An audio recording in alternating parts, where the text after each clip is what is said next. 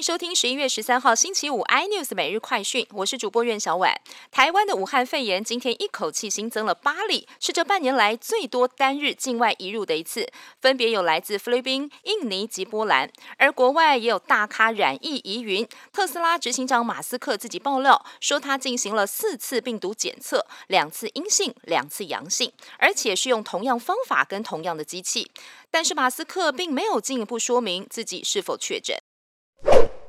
中油海外探勘进入收割期了，历经了将近十五年努力，位在非洲的查德矿区，在今年二月正式生产石油。这也是台湾首次以国际矿区经营者的角色开发生产第一船原油，预计十二月初运回台湾，总数九十五万桶，写下台湾石油历史里程碑。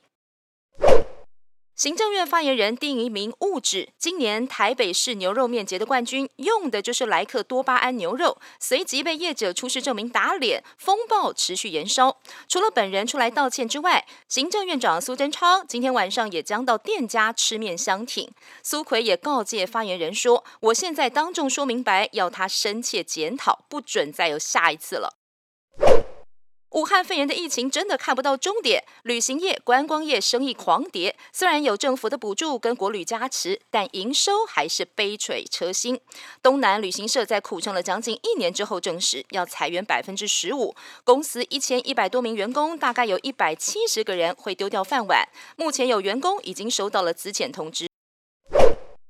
台积电展开有史以来最大幅度调薪，之前为了因应扩产需求，才大举征才了八千人。而为了要把人才留住，台积电宣布，明年元旦开始，员工调薪百分之二十，等于大学一毕业的底薪从原本的三万八千多块调整到四万五千多块。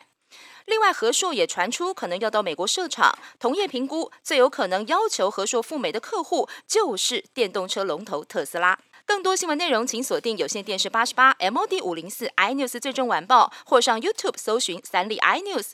感谢台湾最大 Podcast 公司声浪技术支持。您也可以在 Google、Apple、Spotify、KKBox 收听最新 iNews 每日快讯。